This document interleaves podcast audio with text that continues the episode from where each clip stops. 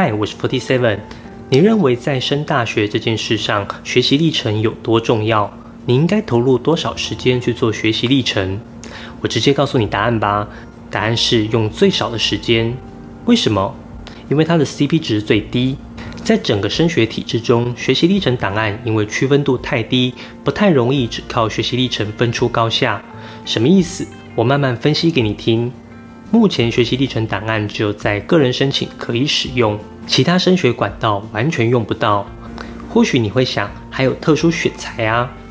特殊选材用的叫做书审资料，它是学习历程档案的最后一步。听起来有点复杂，对吧？简单来说，学习历程档案是你高中期间逐年累积的档案，并且要将你勾选的这些资料，再加上学习历程反思、读书计划、申请动机。多元表现纵诊心得这四个档案，这些全部叫做书审资料，而特殊选材就是直接给这些资料。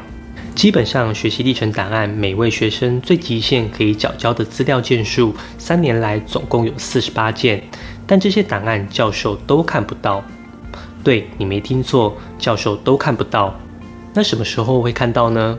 只有当你考完学测，通过个人申请第一阶段，再勾选给大学端教授才看得到，包括实践多元表现、三件课程学习成果、多元表现纵整心得、学习历程反思、读书计划、申请动机各一件。这些我们统称书审资料。每位同学最多可以提供十七份档案给一个科系，虽然强调重质不重量。但我相信每位同学都会交到满，就算没有一个人交十件档案也是非常合理。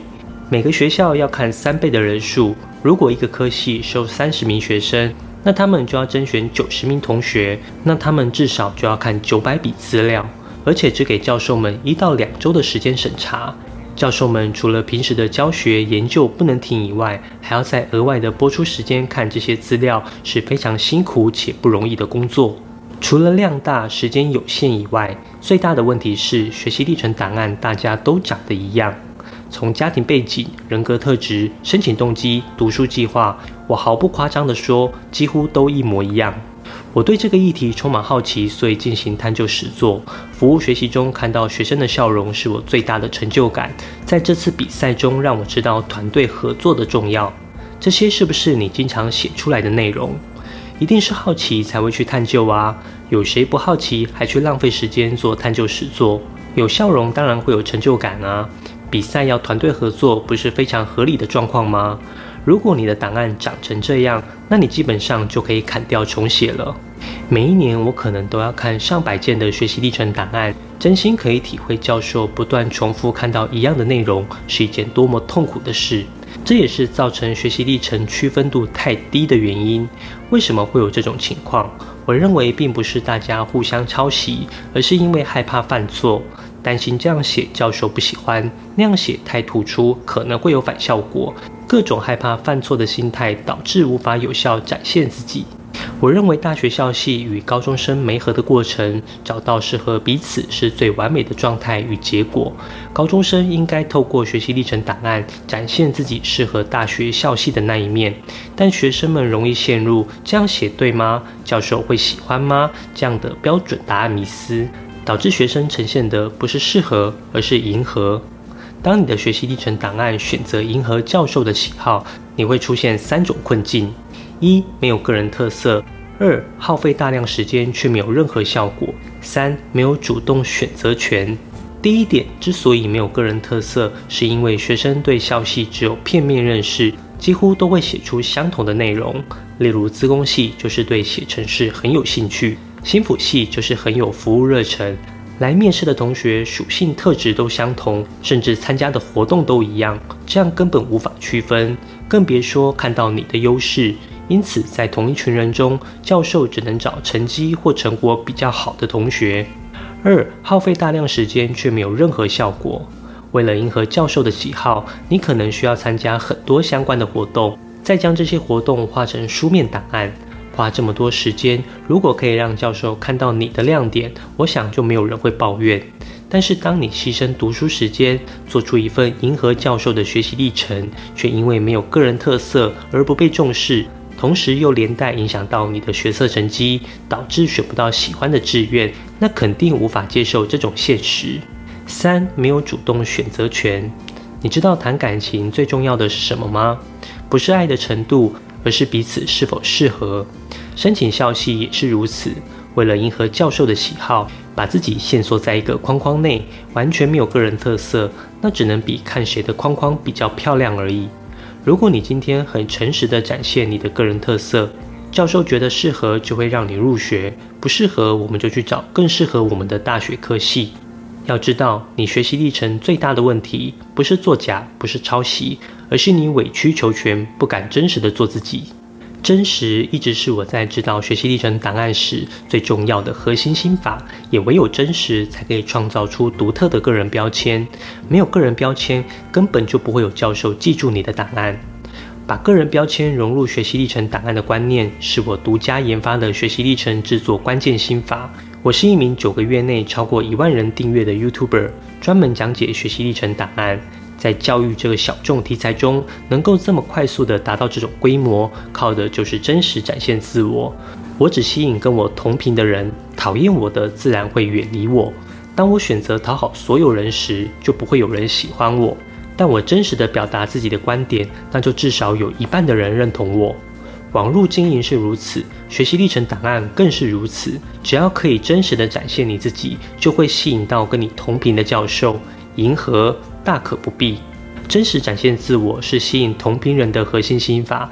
但让人愿意多花时间力气阅读我们的档案，是需要文案的写作技巧。我的频道如何在一年内获得一万订阅？观众如何第一眼就被我的标题吸引，看完前十秒还愿意看下去，看完影片还愿意订阅？这些都是经过精密的文案编排技巧，引导每一位观众订阅的指示牌。而这些文案技巧非常适用在学习历程档案之中。你知道网络资讯这么多，哪些资讯最能脱颖而出？不是新山色，不是血腥暴力，而是颠覆你认知的文案资讯。达尔文晚年推翻了进化论，能成功受孕的精子只是刚好捡到尾刀。这两个标题内容应该可以成功吸引到你阅读。为什么？因为由达尔文来推翻自己发明的进化论是一件不可思议的事。受精卵在我们的认知中就是最优秀的精子才能受孕，怎么会是剪尾刀的那只？这种颠覆我们想象的标题，就会激发读者的好奇心，进而大幅提高点开档案的概率。这种就是标准的文案标题。如果把文案的观念应用在学习历程档案中，我们就可以这样调整：从网络成瘾的初探变成网络成瘾原来是个假议题；偏乡国小服务队经验变成第一天的服务学习，我就让小孩讨厌我。科长获奖经验变成帮助对手才可以在科学比赛中获胜。你有没有发现到后者的标题比较会提高想阅读档案的冲动？没错，将文案带入学习历程的目的不是提高学习历程档案的分数，而是提高教授档案的点阅率与完看率。因为分数这种东西我们是不能掌握的，但我们可以透过文案的观念增加教授跟我们学习历程档案的接触点。而且不只是标题、百字简介，甚至连文章中的摘要、内文、心得反思等等，都需要使用这样的文案式写作技巧，才可以让教授在一堆档案海之中快速掌握到你的特色。例如，我开头写我从小就对乐高感兴趣，跟我写小学三年级时，我用三个礼拜的时间组了一个比我身高还要高的乐高机器人。你应该会对第二个开头比较有感觉吧，因为第二种写法就比较有画面感，比较容易进到读者心中。而这些写作技巧，我把它逐项拆解举例，变成这套文案式学习历程写作课，将这些技巧分成好几个小单元，有系统的告诉你其中的心法秘诀，让你可以快速掌握。但学习历程与网络经营不同。网络经营只需要流量，不用管正面负面效益。但学习历程是教授对我们的基本认识，是不允许在教授心中留下负面观感的。于是，深知两个领域的我，融合老师与网红两个元素，设计出来这套独门的文案式学习历程写作课，毫无保留地教你如何打造具有个人标签的学习历程档案，让你的档案不仅可以产生正面形象，还可以留下深刻印象。我除了是一名专门讲解学习历程的 YouTuber，同时也是长时间观察学习历程的高中辅导老师。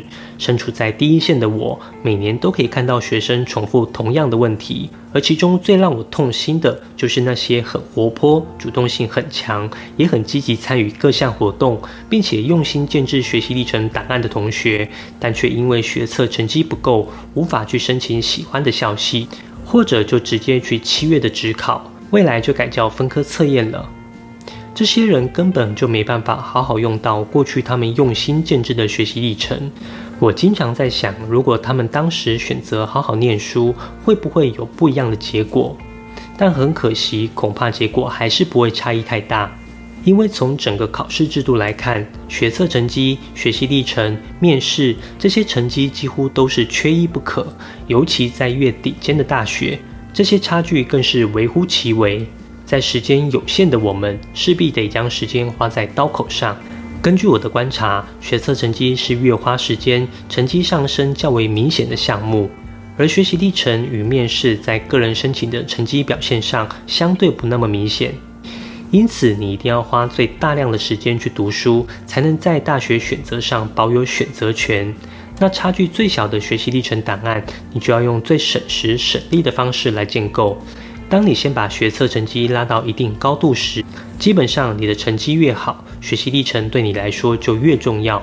因为顶尖大学的学生只靠学测是无法拉开差距的，这时候胜负就在微小的差距上，而最微小的胜负点就是学习历程档案，而学习历程档案又是整个面试的基础。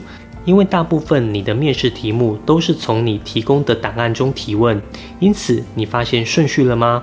先把学测成绩冲高才有选择权，学测分数足够后再花心力在学习历程上，因此你的时间很有限，我们必须做合理的分配，能够用最少时间写出最有个人特色学习历程档案的人，才会是升大学的最大赢家。但是大多数的人在学习历程上花了太多的时间，参加营队啊、微课程啊、写小论文等等。你说这些可不可以提升学习兴趣？我相信绝对可以。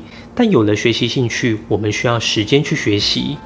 你认为从三十分进步到九十分容易，还是从七十分进步到九十分容易？你一定会觉得是三十分吧？但其实不然，从三十分进步到六十分可能容易。但你要再往上进步，就需要一定的程度，而且也需要时间，不然就算你进步到六十九分，也还是输给七十分的同学。而我设计这套课程，目的就是希望你可以用最少的时间，完成一份具有个人特色标签的学习历程档案，让你有更多的时间去读书。学习历程档案写得快，人人都会，但要写到让读者想看，那却是需要技巧的。注意这里，我不是用教授想看，而是读者。我认为要抓到教授喜欢的口味太难，因为每个教授注重的观点都不同，有的在乎格式，有的在乎成果。很多教授说把历程好好写出来就好，但真的要怎么写，教授会想看？我想没有任何一位教授说得准。因此，写出教授想看的内容，绝对不是我们要追求的方向。我的课程追求的是以所有读者都想看的内容。或许你会想，所有人不是比教授更广泛吗？那难度不是更高？其实我追求的是更直接的目标，让所有人都想点进去看，看完就记住你。至于最后的分数是否会高，那就要看你的档案完成度的高低。我相信大部分的教授都会看学习历程档案，但是有看跟是否看完完全是不同的概念。如果教授看了你的标题、百字简介，点进去档案内文，但看完前三行就看不下去，你后面成果做得再好也没用。这就是为什么我认为写学习历程档案需要有文案的概念。写文案跟写作文是完全不同的两件事，包括标题、百字简介、摘要，甚至档案内文的开头。在写法上都需要有文案制作的概念，才能提高教授读完档案的概率。这些文案写法很难吗？需要花很多时间学习吗？我得说，要写出一份好的文案，真的需要大量的练习。但我们并不是传播产业，并不需要写出九十分的文案，我们只需要写出八十分的基本文案就好。而八十分、九十分的文案不会影响最后的评分，真正影响分数的只有档案本身的程度。而文案的作用是确保教授可以完整阅读完我整份档案。在我设计的课程中，从标题、摘要、简介、内文等等，都会设计好模板让你使用，让你用最快速的方式写出八十分的文案，让你有更多的时间去准备学测。讲到这边，有忠实的观众可能会疑惑：四七，你不是说学习历程不要看范本吗？那你还给我们模板套路，这样不就没有特色了？没错，学习历程需要的是个人标签，才可以让教授记住你。但我期待的是，你可以快速写出一份具有个人特色标签的学习历程档案。因此，我在这只提供的是写作模板，而不提供范本。因为范本是内容，我不希望大家的内容都一样，而模板是一个音架，可以让你顺着音架爬到属于你独特的位置，并且这套音架非常容易拆除，完全可以凸显你的个人特色，为你打造个人标签。这套模板是过去将近十年来我总结出来的引导心法。只要是接受我一对一指导的学生，都可以写出连自己都很满意的学习历程，而且最后都如愿上到自己喜欢的科系。你可能是一名学生，希望可以找到一套更有效率的学习历程写法，或者你可能是一名老师，希望可以帮助你的学生。今天我将这套心法整理成系统性的教学模板，我可以很有信心的告诉你，你完全可以套用这套模板，至少降低百分之七十思考写学习历程的时间。在这之前，我听过有学生为了学习历程档案，花了三五万去找补习班教学，请人代写。但是成品成效并不佳，而且非常容易被大学教授发现破绽。我们一定要有一个观念，必须自己去学习写学习历程档案，因为这样的能力除了升大学需要用到，未来你考研究所、找工作都一样需要会写履历。这几乎是一生都需要的重要能力。但我发现大多数人并不会写自己的履历。在我的学校应征老师时，也都会请他们交出他们的教学档案，但几乎每位老师写出来的履历都一模一样，而且内容与学生的学习历程也毫无差别，连老师都不会写有特色的个人履历。请问要怎么教学生写学习历程呢？我想，不管是谁，都一定需要学习用文案观念写履历，才能展现差异化，展现个人特色。现在有许多机构打出“丰富学习历程”为口号，要你花好几万去参加营队活动，但最后发现大家参加的活动都差不多，仿佛参加这些高价值的活动变成标配，也让许多人认为多元入学就是多钱入学。但我要很实际的告诉你，这些高价值的活动营队基本上是得不到任何效果的，因为你写出来的内容没有灵魂。你需要的是，只是如何透过文案的概念写出你的学习历程档案。我很有信心的告诉你，你只要运用这套文案模板，免费的校内活动都可以写得比花费好几万的校外活动还要来得有个人特色，还要容易被教授记住。过去有关于学习历程的教学，我已经到许多不同的学校去进行演讲。当下同学会觉得很多观念很棒，但因为信息量太大，我离开没多久，学生就忘记了。当我开始经营 YouTube 后，我发现许多学生会重复观看我的影片，这对学生在学习历程制作上有很大的帮助。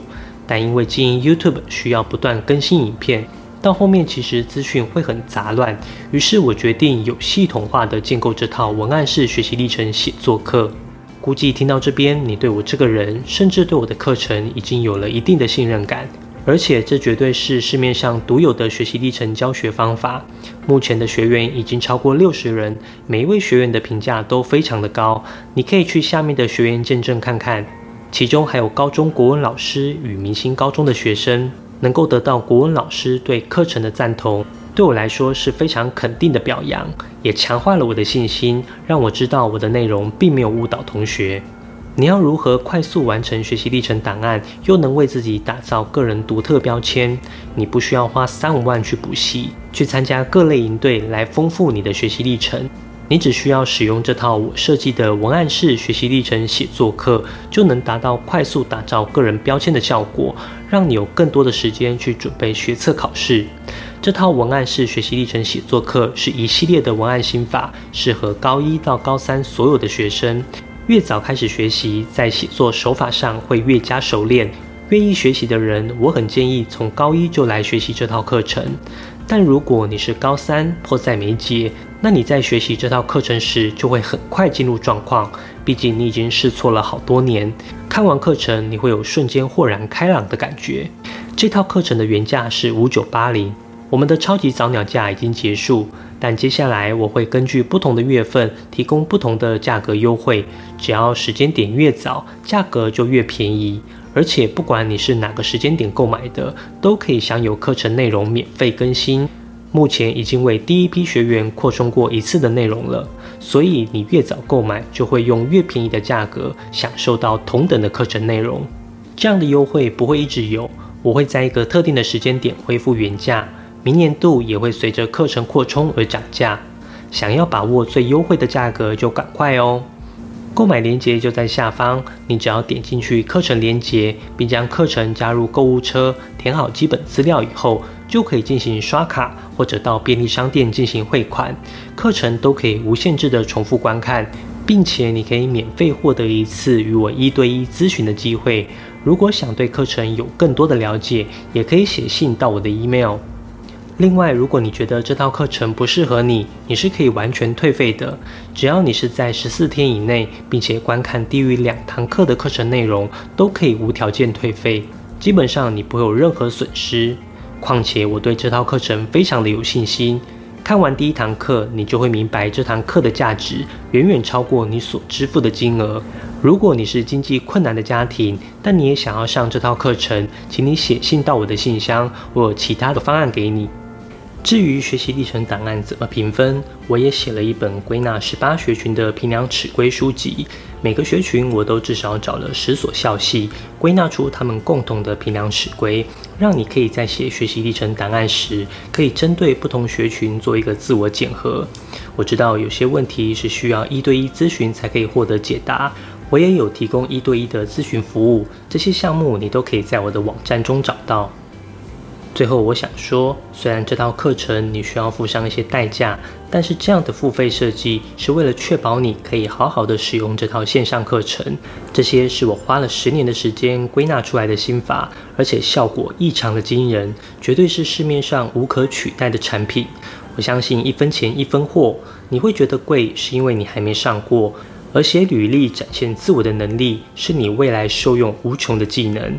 为现在的你投资，能够换取更多的时间准备考试，对未来考研究所、找工作，都能比别人更有效果的推荐自己，让你有更多的机会。期待可以跟你在课程中一起学习成长。拜。